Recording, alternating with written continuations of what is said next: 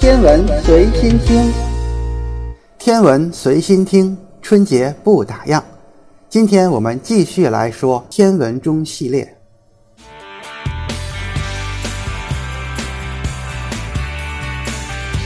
时钟取得了胜利，可是怎么让每个船长都能用得起、用得上？人们又是经过了怎样的努力呢？天文与航海系列之航海天文钟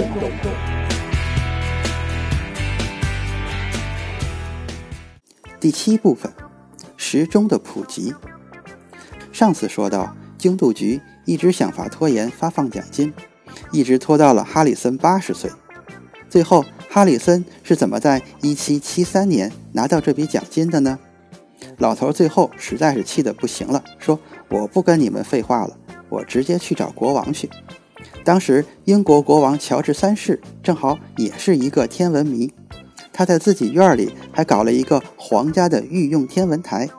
他拿着哈里森的钟表测试后，觉得靠谱，就跟哈里森说：“我挺你。”给他出了一份试验报告，哈里森就拿着这份数据跑到经度委员会去，最后。经度委员会终于承认了这个东西，有国王的这种重视，再加上经度委员会遵守规则，也有整个英国社会当时对这个事情的重视，最后才让哈里森的发明释放出了它的光辉。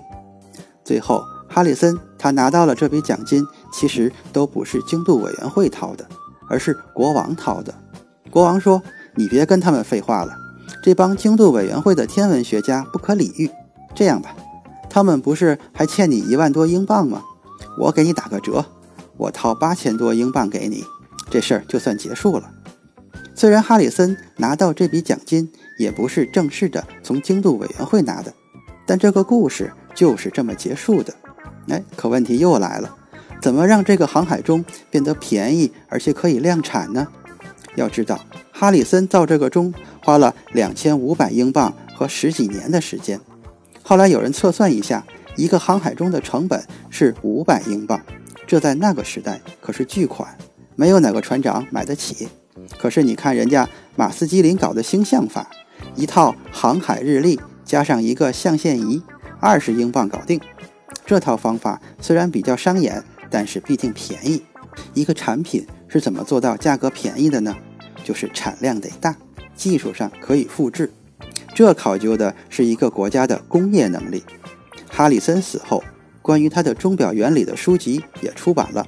当时，所有的英国的钟表匠就扑上去进行研发、改进，然后量产。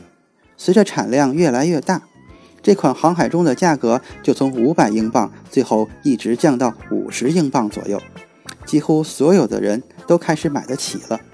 而做到这一点，就是要凭借一个国家的总体的制造业的实力。到一八一五年的时候，这种航海中全世界大概有五千多个，这个问题基本上就解决了。还记得达尔文乘坐的那个小犬号吗？小犬号是在一八三一年出航去考察，最后诞生进化论的那艘船。那个船长一艘船上就带了二十多个航海钟，所以。我们可以断定，在那个时间，价格问题已经彻底的解决了。量产体现了一个国家的工业实力，其实也反映了一个国家的经济需求。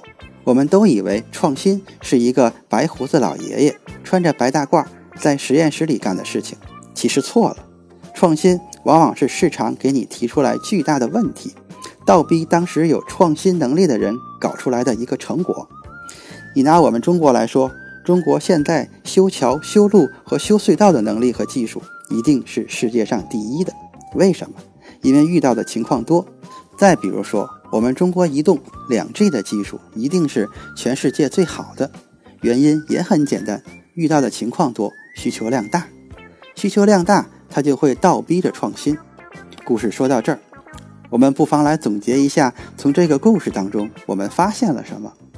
当我们特别渴望我们拥有创新的时候，我们就得想一想，我们有没有像哈里森这样既具备财迷精神，又具备工匠和爱国精神的创新者呢？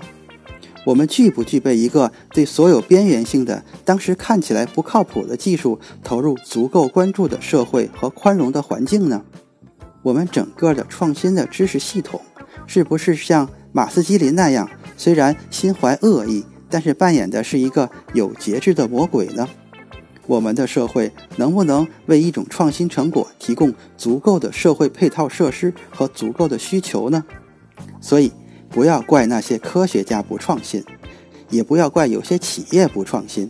如果说我们现在距离所期待的创新还有些差距，那都不妨想一想，这个故事中呈现出的那个列表：创新从来不是一个人的事儿，创新是一个国家和社会的事儿，创新从来也不是一个企业的事儿，它是一个制度的事儿，甚至是一个社会经济的事儿。